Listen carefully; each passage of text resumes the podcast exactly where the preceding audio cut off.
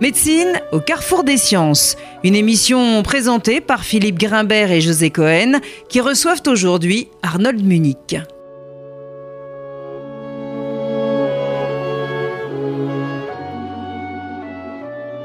Bonjour et bienvenue sur RCJ. Le thème de notre émission aujourd'hui, la génétique médicale et ses principaux enjeux. J'ai le sentiment d'être le témoin de toute une série de malentendus, d'idées reçues sur les avancées de la génétique et sur ce qu'on peut en attendre. L'impression d'assister à une sorte de valse hésitation entre diabolisation et fascination pour cette jeune science. Cette phrase est extraite du livre d'Arnold Munich, Programmer mais libre, les malentendus de la génétique, publié chez Plomb en 2016. Arnold Munich, bonjour, vous êtes euh, pédiatre et généticien, professeur de génétique médicale. Vous avez créé le département de génétique médicale à l'hôpital Necker à Paris. Vous êtes l'un des fondateurs de l'Institut Imagine dans ce même hôpital. Et justement, c'est pour tenter de lever ces malentendus que nous vous avons invité. Alors nous consacrerons deux émissions à ces questions et dans cette première partie, nous aimerions que vous nous aidiez à comprendre ce qu'est la génétique médicale en tant que science et dans sa pratique quotidienne. En effet, c'est une discipline neuve, peut-être obscure, car moins concrète que d'autres disciplines. Et peut-être justement pourrions-nous commencer cette émission avec une question simple, Arnold Munich. Quand est apparue la génétique médicale dans le champ de la médecine et surtout dans sa pratique? Et en d'autres termes, à quoi sert-elle? D'abord, merci. Merci de cette invitation, merci de ces euh, propos introductifs. Merci à vous de, d'ouvrir euh, votre micro à, ces questions qui nous touchent tous et qui ont une actualité brûlante puisque nous sommes dans le processus de révision des lois de bioéthique et la génétique occupe une place importante dans la révision euh, des lois et on en parlera peut-être tout à l'heure. Alors, vous avez dit euh, la génétique en tant que science, génétique médicale en tant que science. si on parle de génétique médicale, ce n'est pas de science qu'on parle, mais c'est d'une spécialité médicale.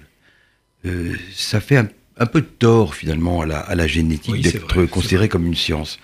Euh, elle est une spécialité, comme la néphrologie est une spécialité, comme la rhumatologie est une spécialité. C'est dans notre jargon ce qu'on appelle un DES, c'est-à-dire une filière de l'internat, que l'on choisit euh, quand on est reçu à l'internat pour devenir généticien. C'est une spécialité qui a été créée par Jean-François Mattei.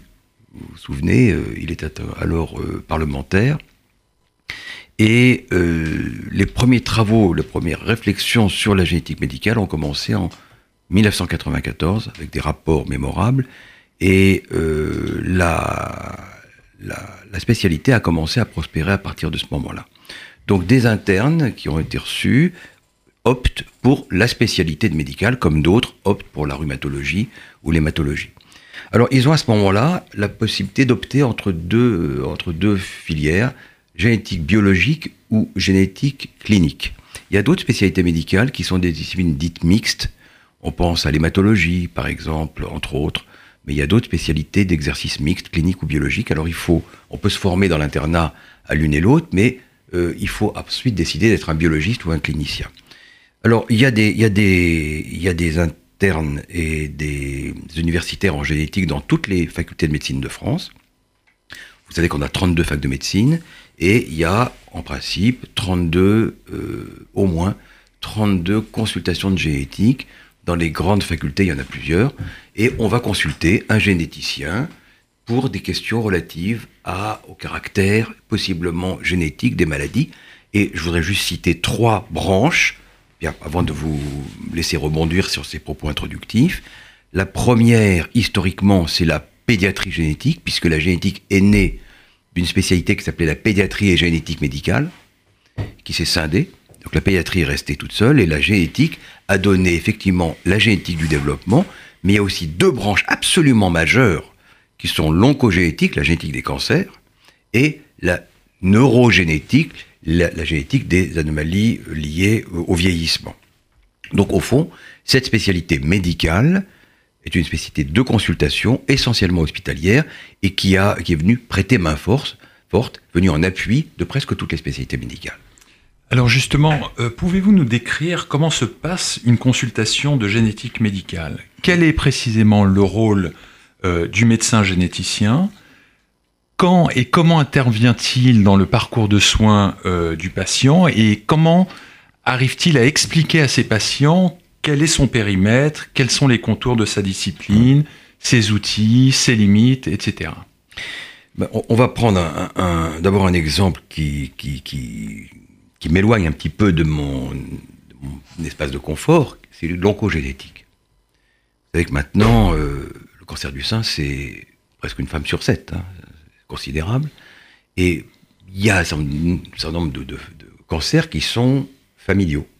Donc l'oncogénéticien, il est sollicité pour une consultation visant à déterminer si le cancer du sein de Madame, euh, Madame Dupont ou Durand a un caractère génétique ou sporadique.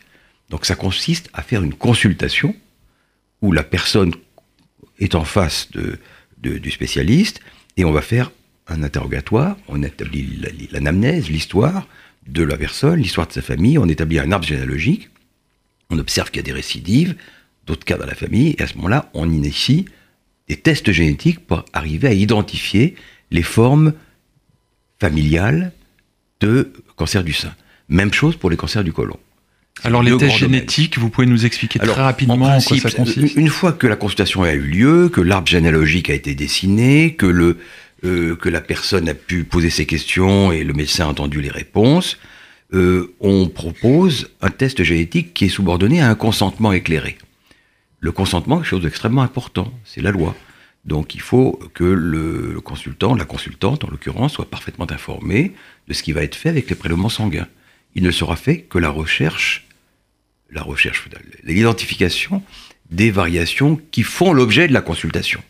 C'est une hantise, un fantasme de l'opinion de se dire mais qu'est-ce qu'ils vont faire avec l'ADN qu'ils vont garder? Ils vont me cloner, ils vont les scruter dans mes origines, savoir euh, si je suis bien la fille de mon père. Il y a toutes sortes de fantasmes attachés à la question des origines qu'on retrouve dans toutes les consultations de génétique. Donc on, ne regarde, si que je puis dire, que ce qu'on cherche. cherche. Dans l'espace médical, tout à l'heure, on parlera peut-être un peu de recherche, mhm. mais dans l'espace de la consultation de génétique médicale, on répond à la question qui se pose. Il n'est pas, il est hors de propos, hors de question d'aller chercher autre chose comme des facteurs de prédisposition à d'autres, d'autres affections. On s'en tient à la, à la réponse aux questions qui se posent.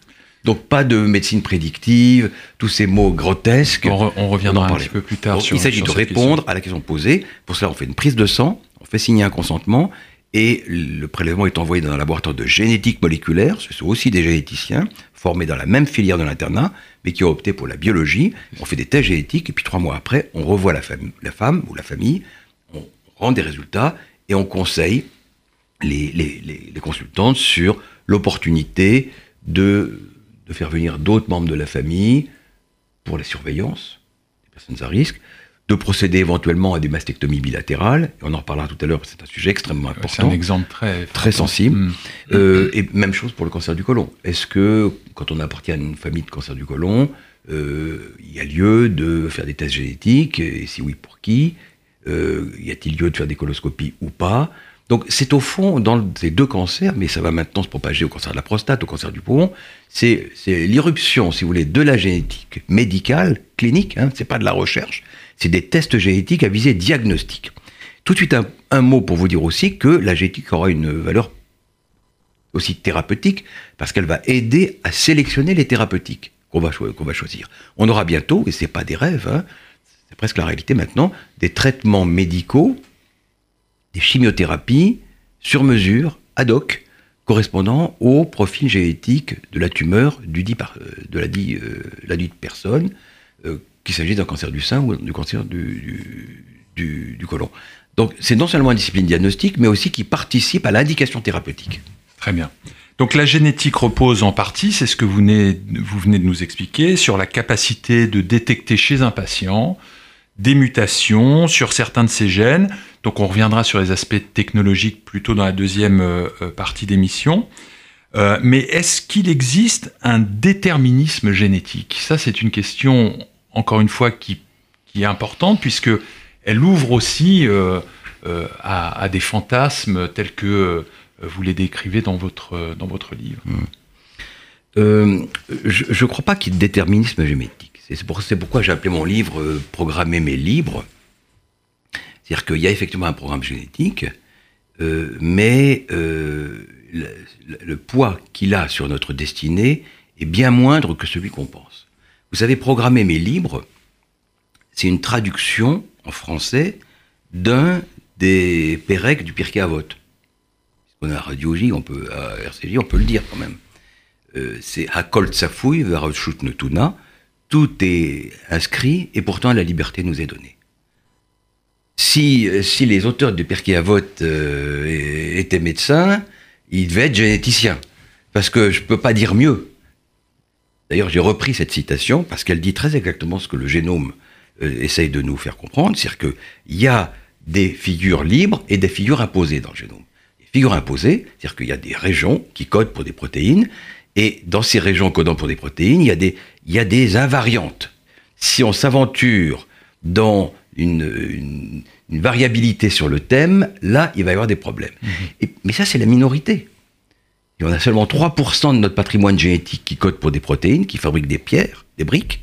Et des 3%, il y a un un pourcentage très important dont les variations ne sont pas forcément causales.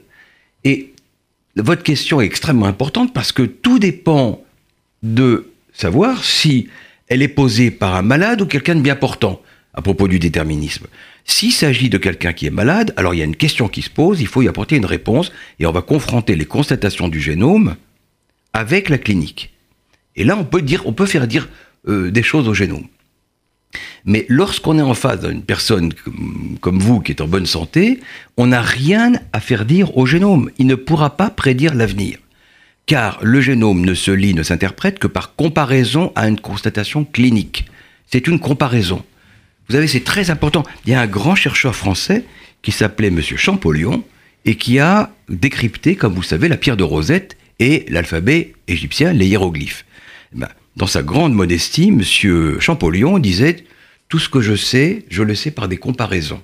C'est-à-dire que je ne peux rien dire sur les hiéroglyphes tout seul. En tant que tel. En tant que tel. Je ne peux rien dire sur une séquence en tant que telle. Je ne peux le dire que par comparaison à, des, à tout un référentiel. Pour nous, c'est la clinique. Pour, pour vous et moi, c'est la clinique. Pour Champollion, c'était la référence à toutes sortes d'autres référentiels. Donc, si vous voulez, ce qui est extrêmement important, c'est de comprendre, de faire comprendre aux, auditeurs qu'il ne sert de rien de séquencer son génome quand on est bien portant, sauf lorsqu'on est apparenté à une personne qui a eu des problèmes. Donc on ne c'est pas une boule de cristal. Ce n'est pas euh, ce n'est pas euh, la c'est pas une parole d'évangile ni Torah minachamayim. C'est pas ça.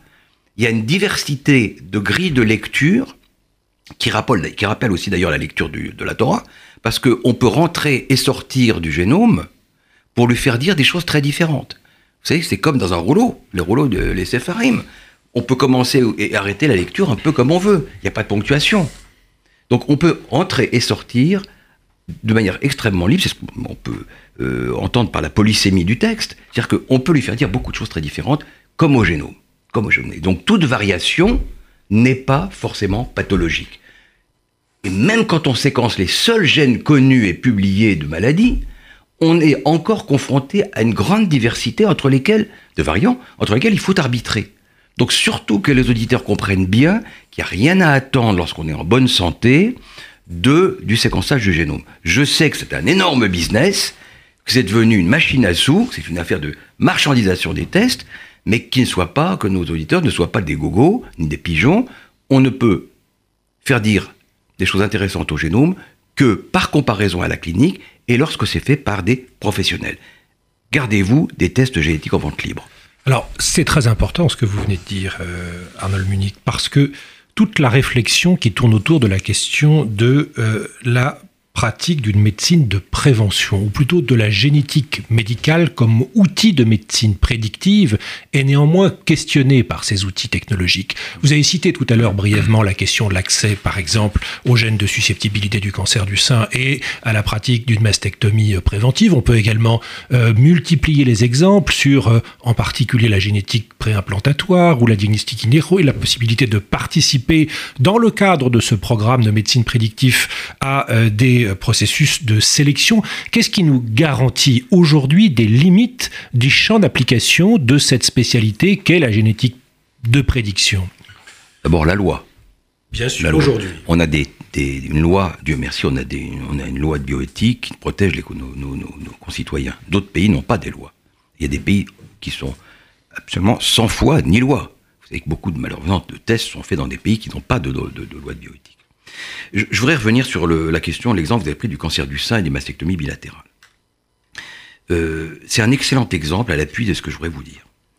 Euh, vous savez ou vous savez pas que la moitié des femmes qui ont subi une mastectomie bilatérale pour cancer aux États-Unis. Donc une ablation des deux seins. Une ablation des deux seins pour cancer, parce qu'elles avaient eu un, premier cancer, un cancer unilatéral, ont eu une mastectomie bilatérale au bénéfice du doute. C'est-à-dire c'est des, sur des variations de l'ADN de signification inconnue. Est-ce que vous imaginez la gravité de ce que je vous dis là? C'est-à-dire que la moitié des mastectomies des amputations bilatérales définitives pour des jeunes femmes. L'ont été faits sans rationnel. L'ont été faits sur des, sur des, des hypothèses qui ne sont pas des certitudes. Sur ce qu'on appelle en anglais des variants of unknown significance, des variations de signification inconnue. Au bénéfice du doute, comme on dit. Mais est-ce que le doute est vraiment un bénéfice dans ce cas-là, de se faire amputer euh, euh, les deux seins, parce qu'on n'est pas tout à fait sûr du variant? Alors ça, c'est typiquement de la mentalité anglo-saxonne on est très loin de ce type de mentalité en Europe de, l'Ouest et en Europe du Sud, quand même. On, est, on en est très loin. Je voudrais vous prendre un autre exemple très rigolo parce que ça amène directement à la. Il faut rire un peu, comme les, vous savez, comme les, Juifs ont le talent pour dire les choses les plus sérieuses en racontant des, blagues. Moi, j'ai un copain qui est généticien à, au Texas, vraiment un des très grands noms. Et quand on est un grand généticien, c'est chic de se séquencer son génome. C'est très chic. Alors ils se font tous séquencer leur génome. Et un jour, il m'a dit, tu sais, j'ai séquencé mon génome. Le gars va bien, hein, il va très bien. Et je lui dis, tu es fou, euh, James. Il dit, oui, tu as raison, je suis fou. Je me suis trouvé une variation, je me suis trouvé une maladie, je devrais être mort. je devrais être mort. Je me suis trouvé une maladie peroxysomale. Ça veut dire que il a lu son génome, il s'est trouvé une variation qui, si elle avait été constatée en anténatal, ou en préconceptionnel, aurait à tous les coups conduit à la suppression ou de la, de, la, grossesse de ce garçon remarquable. Mais vous voyez, il y a un grand nombre de variations qu'on ne sait pas encore interpréter. Il se trouve qu'en l'occurrence, il avait une mutation stop dans un gène hétérozygote, et euh, ben, la machinerie génétique se débrouille pour, je parlais de la polysémie du texte hébraïque tout à l'heure, il y a une polysémie du génome aussi, qui se débrouille pour contourner et reprendre la traduction un peu plus bas. Donc, quand on a un élément de comparaison, on peut tirer des conclusions du génome. Lorsqu'on n'a pas d'élément de comparaison, et c'est la grande faiblesse de la médecine prédictive, hmm, on ne peut rien dire, ou presque rien, ou peut-être dans des cas extrêmement limités, que sont par exemple les tests préconceptionnels ou prémaritaux, qui se pratiquent par exemple en Israël, quand il y a des très grandes fréquences de, certaines maladies ou la drépanocytose chez les blacks, ou euh, un centre d'affection, euh, les, chez les gens du bassin méditerranéen. Donc il y a un petit nombre d'affections dont les variations sont assurément connues, causales, et pour lesquelles on peut faire des tests pré-nataux, pré-maritaux, préconceptionnels. Et il y a un très grand nombre de variations qu'on ne sait pas interpréter. Exemple, la mastectomie latérale, Exemple, mon copain qui s'est séquencé son génome pour se trouver une maladie mortelle. Alors justement, on en restera peut-être là pour, euh, pour aujourd'hui. Finalement, la question que vous posez en tous les cas, ce que euh, vous illustrez par, ces, par ces, ces, histoires, ces anecdotes, en fait, nous permettent de poser la question, finalement, qu'est-ce que c'est qu'une maladie génétique? Parce que il y a les facteurs génétiques, et puis, comme vous dites, l'exemple de votre ami euh, qui devrait être mort, il n'est pas mort. Qu'est-ce qui définit une maladie génétique? Est-ce que dans certains cas, c'est absolument la séquence euh, qu'on euh, observe? Est-ce que dans d'autres cas, il y a des facteurs environnementaux qui vont venir définir cette pathologie? Est-ce que vous pouvez nous éclairer sur ça Mais merci de la question, parce que si la mission doit se terminer, il faut qu'on reste sur des choses simples. Hein. Une maladie génétique, c'est une maladie. Pas une signature génétique. On n'est pas mal. J'ai pas mal à mon gène. Un gène, ça fait pas mal. J'ai pas mal à ma mutation. J'ai pas mal à mon génome. Une maladie génétique, c'est un symptôme dont les causes sont génétiques en totalité ou en partie, mais ce n'est certainement pas une signature génétique. Merci de poser cette question, ça permet de faire la différence entre une maladie génétique et un, fait, une, une, signature génétique qui peut parfaitement ne pas s'exprimer. On a pris l'exemple de mon, collègue, mais vous savez, là, vous connaissez la notion de défaut de pénétrance, c'est-à-dire être porteur d'un variant qu'on n'exprimera jamais. Merci Arnold Munich. Nous aurons l'occasion de poursuivre cette discussion lors de notre prochaine émission. C'était Médecine au carrefour des sciences.